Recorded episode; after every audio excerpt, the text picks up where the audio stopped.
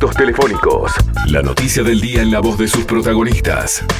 Presenta Rotondaro Limitada. Compra y venta de papel y cartón en desuso. 2 525 1496. Y como Rotondaro es una empresa familiar que le gusta mucho el fútbol, le dedicamos este espacio también a ellos, obviamente, también a Fabián y a Chesco, que son futboleros dentro de ese grupo familiar. Y vamos a estar hablando con alguien que hace poquito debe haber estado hablando con un uruguayo, un uruguayo muy famoso. ¿Con quién? Con Víctor Hugo, porque él trabaja con Ah, Víctor Hugo bien. Morales. No sé si hoy justo tuvo trabajo con él o que no. con Messi. Ya se lo vamos a preguntar. Messi no es uruguayo, pero Ah, qué, ¿no? qué bien nos vendría. Qué bien nos Pero vendría. es que los argentinos se llevan a veces algunos ídolos nuestros. Claro. Empie- Por ahí es Messi me parece. Ya Messi- cumplió. Messi nació en Colonia. Ya cumplió con Argentina. Ahora para, para Qatar viene con, ¿Con nosotros. quién va a hablar? Cuénteme. Bueno, le cuento que vamos a estar en contacto con alguien que, que hace la mañana por AM750. Él en realidad está con un grupo de, de periodistas como Eduardo Caimi, Lourdes Suazo, Analía Grafiña, Adrián Stoppelman y con quien vamos a hablar. Y el tema de hoy es el disfrute como uruguayos y el disfrute de los argentinos de la Copa América. Vamos a hablar con Sergio Altieri, periodista que trabaja en las mañanas de las 7.50 AM. ¿Cómo te va, Sergio? ¿Qué tal, Leonardo Jorge? ¿Cómo andan? Muy buen día. Aquí todavía con, con un poco de resaca por los festejos de- del sábado por la noche. Me imagino, además viste que en el fútbol, a mí recién yo, yo estaba recordando lo que nos pasaba en Uruguay, recordaba la que uno como uruguayo, este, recordaba la del 95 y la del 2011, y ya un oyente enseguida me manda y me dice, no te hagas el pibe que en la del 83 también estaba. Es verdad, me corrijo porque en la del 83 también estaba. Pero pasan años a veces, este, y el disfrute es bien válido. Ustedes vimos la alegría, obviamente, que tenía Messi. Acá en, en Uruguay lo que Messi ha generado por esta globalización del fútbol es un cariño casi como que uno se encariña con determinados jugadores ya sin importar de qué país sea. Uruguay había quedado por el camino. Y creo que hubo buena parte de los uruguayos que ayer se alegraron. sentimiento de que Messi se merecía Sí, salir como que se lo merecía. Era más por Messi que por Argentina. ¿Cómo lo vivían ahí? Y eh, te digo que había mitad y mitad aquí en la Argentina porque recordemos que hubo muchos críticos a Messi, influenciados muchas veces por los medios de comunicación, pero creo que también se vivió esa alegría, ese, ese desahogo, verlo a Lionel arrodillado, pero digo, la mochila que llevaba, que ni el último tiro ahí por el minuto 87, que parecía un gol fácil de resolver para Messi luego del pase de Paul, se le va larga y la agarra el arquero brasileño. Entonces... Uy, acá lo comentamos de mañana, Sergio, ese tema. Lo comentamos hoy de mañana entre nosotros, como uruguayos, que nosotros decíamos que si hacía ese gol era lo máximo. Pero el haberlo errado, llegaba a ser un gol Brasil. En mi casa yo estaba viendo con mi hijo y queríamos ganar Argentina. Si llegaba a serle un gol Brasil, lo iban a nosotros decíamos, ay, lo matan a Messi, lo matan, porque después de eso no lo van a crucificar. No sé qué opinas vos al respecto en esa visión que podría haber pasado. era era lo que lo que lo que también pensaba digo cuando si bien Di María hizo el gol cuando sale lesionado del tobillo cuando se cae fuera de la cancha también era como un déjà vu volver a vivir cosas que le pasaron a, a ese grupo de jugadores principalmente a, a los cuatro capitanes como le dicen Agüero Tamendi Di María y Messi que no podía ser no puede ser que le pase lo mismo no puede ser que se lesione no puede ser que erre ese gol pobre Lionel que era también era el asegurarse el torneo el respirar el poder festejar tranquilo por eso esa imagen, arrodillado, llorando en el final del partido y todos los compañeros yéndolo a abrazar. Me parece que se lo merecía, se lo merecía ese grupo de jugadores que, que perdió tantas finales, ¿no? Y que es tan poco valorada por acá, porque aquí tenemos ese exitismo. Uno recuerda lo que ocurrió con Uruguay en el Mundial del 2010. Nosotros festejamos un cuarto lugar como si hubiera sido un mundial, con honestidad. Este, los jugadores vinieron, les hicimos caravana y le dimos medalla.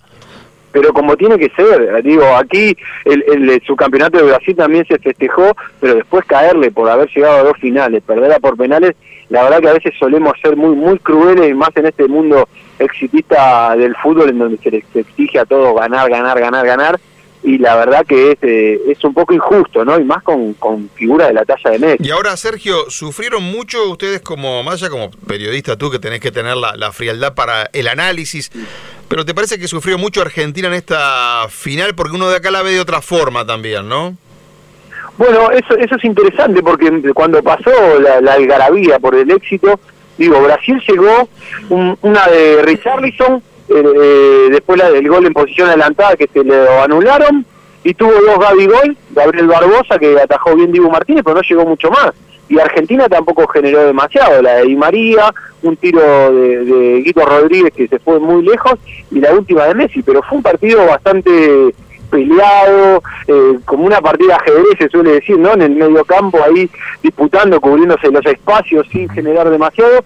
Y si vos lo ves de afuera ya más tranquilo, volvés a ver el partido, me parece que, que no ha sufrido demasiado Argentina más allá del empellón de Brasil en el segundo tiempo. Arbitraje, bueno, yo soy uruguayo y los vivimos criticando porque lo vemos en el fútbol local, pero arbitraje casi perfecto el de Esteban Ostojic, ¿no? No sé qué vieron ustedes de Argentina, pero visto desde Uruguay te diría que fue casi perfecto. Incluso en línea no le erró nunca, ¿eh? porque después el VAR le validó todo lo que, lo que él vio. No, no le erró en línea, viene Andrés Cuña en el VAR, y me parece que Ostojic supo llevar bien el partido, cosa que no había hecho con Paraguay-Perú, donde expulsó a Gómez, luego a Carrillo. Me parece que, que sí tuvo un gran desempeño en una final que era caliente, ¿no? Porque tenías que tener a Neymar que se tiraba siempre. También eh, eh, Messi buscó en alguna ocasión generar algún penal en el área y esto no ocurrió, así que me parece que tuvo todos los condimentos para hacer una gran final de Copa América, la de Argentina-Brasil, y que no se vio manchada ni influida por, por ninguna decisión injusta para ninguno de los dos equipos. Si bien esto fue el sábado, nosotros decidimos tenerte en, en este arranque noticioso porque me parece que hoy en Argentina se debe seguir hablando de esto y de poca... Hay muchísimos temas, ¿eh? yo sé que en Argentina hoy y en Uruguay también hay muchísimos temas para, para que solapen una Copa América, pero te lo estoy preguntando, me imagino que hoy de mañana sigue siendo el tema del día o, ya se, se está pagando.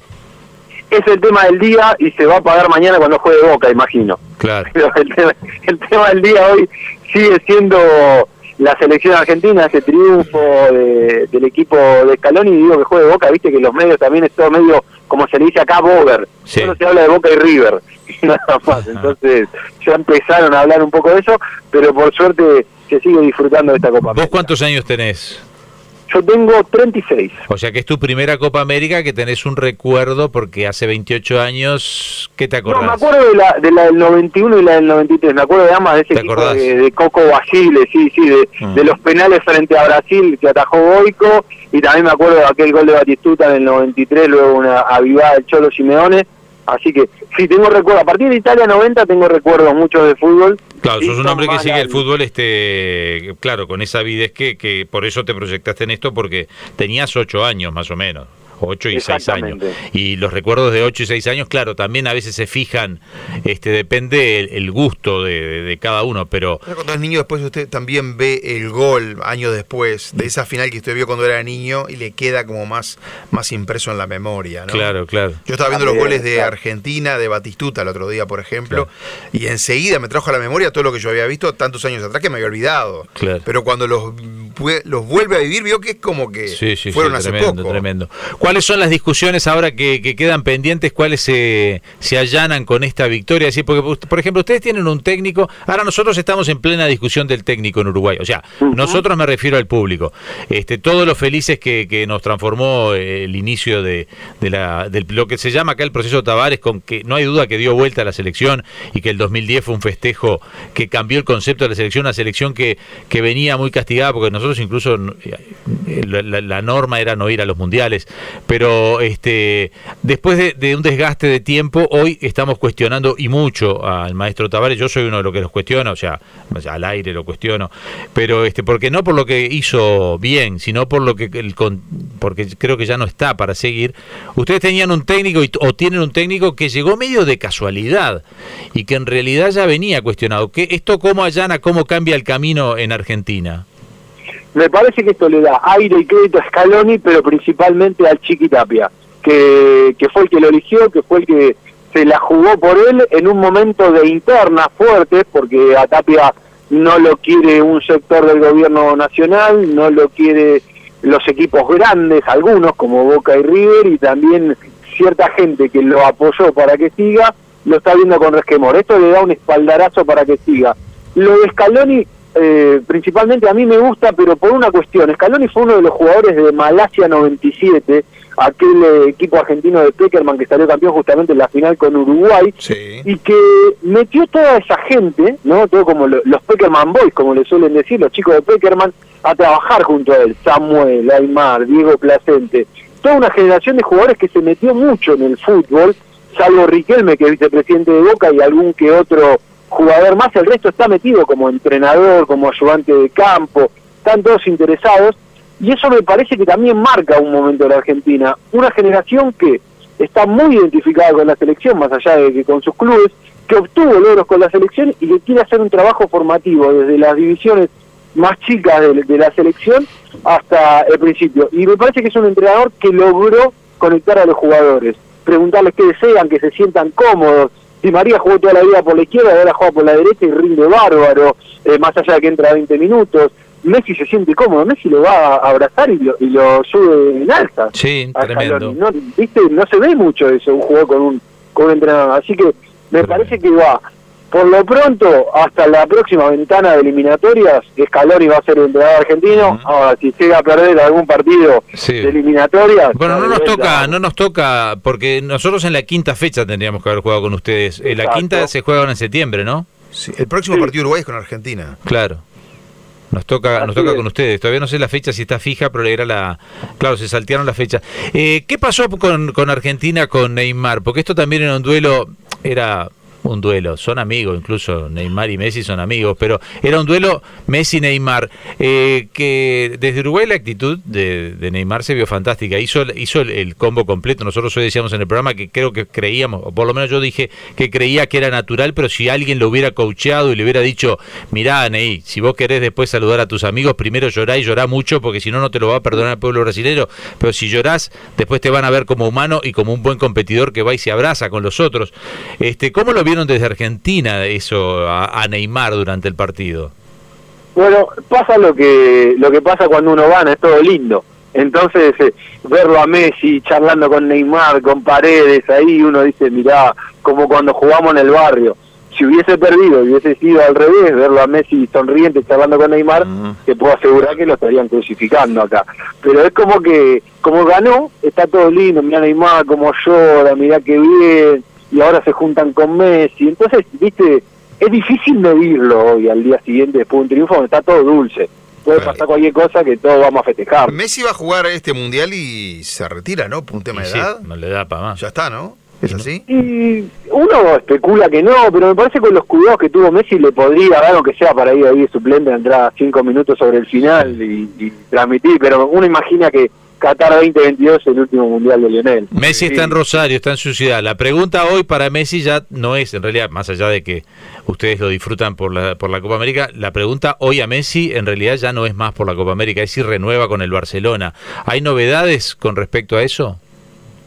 No muchas, eh, de hecho el, el, gran problema es que Barcelona para poder entrar en el fair play deportivo que exige, fair play económico, perdón, que exige la Liga Española, debe desprenderse de alguna figura, por ejemplo Griezmann. Me parece que hasta que no se resuelva eso no se va a ver a Messi firmando el contrato. De todas maneras, me parece que está todo arreglado. Desde la llegada de Sergio Agüero eh, se sabía o se sabe que Messi va, va a firmar. Si no, Agüero no estaría en el Barcelona hoy. Me parece. Eh, no que, que, hubiesen buscado por otro lado. De hecho, creo que Kuman quería a Memphis Depay en lugar de, de Agüero y Agüero llegó igual eh, que tiene la misma edad que Suárez y a Suárez lo echaron por viejo. Entonces sería medio incongruente. Lo echaron por viejo, hizo 21 gol y salió campeón. Eh, una, cosa, una, una categoría tuvo el que lo echó, un lujo. Sí, sí, entiende todo de fútbol. Que te llevo de vuelta al partido un segundo nomás que me quedé con una incógnita increíble. Le hacen un pase a Messi a espalda de los zagueros, queda frente al arco con el, el arquero prácticamente desparramado en el piso. ¿Hizo una gambeta además Messi? Se confió, yo creo que ya estaba festejando el gol. Y entonces ahí se le da larga, cuando la quiere agarrar con la derecha, eh, que engancha y, bueno, no puede definir. Puede ser que haya hecho una gambeta además, podría haber definido cruzado de zurda, de hecho de su pierna hábil. Lo, tenía tirado eh, al arquero ahí, o sea, el pase fue excelente, fue bien a espalda de los zagueros, los zagueros nunca se enteraron que Messi se había avanzado. Bueno, De Paul para mí fue el juego, le dieron el premio a, como jugador del partido por el gol, se lo dieron a Di María, para mí fue De Paul el jugador del partido. No, de Paul extraordinario porque encima dio la, asistencia a Di María y le dio esa asistencia a Messi que no pudo definir y además eh, no lo dejó jugar no, Neymar. No, jugó todo el partido bien. Para mí fue el jugador de partido. Pero bueno, es opinable y bien por Di María, que también es una revancha para él. Me imagino que, que hoy es uno de los que está reivindicado en la Argentina también. Bueno, muchísimas gracias por hoy.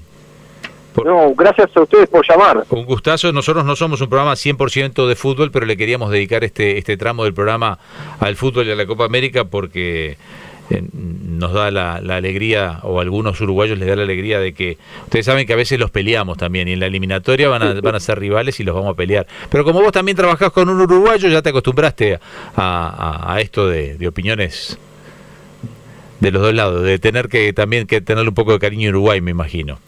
No, por supuesto, y aparte hay una admiración, y te lo digo yo, viste que acá muchos los periodistas deportivos no dicen de qué cuadros son, y como yo soy de Racing, uno de mis más grandes ídolos es Rubén Paz, así que bien imagínate que... Y que te lo dejamos afuera, y que te lo dejó afuera Borrás en, en aquel Mundial, ¿eh?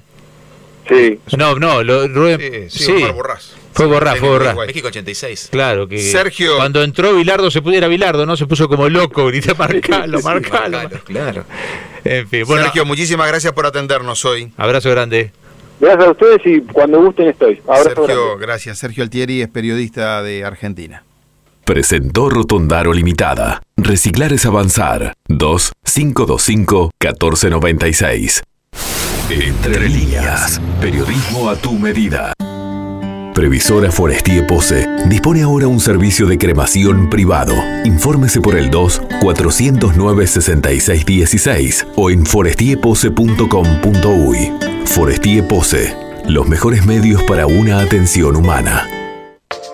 Rotondaro, líderes en el mercado de materiales reciclables. Realizamos la gestión de residuos comerciales, destrucción de documentos, recolección y clasificación de papel y cartón y venta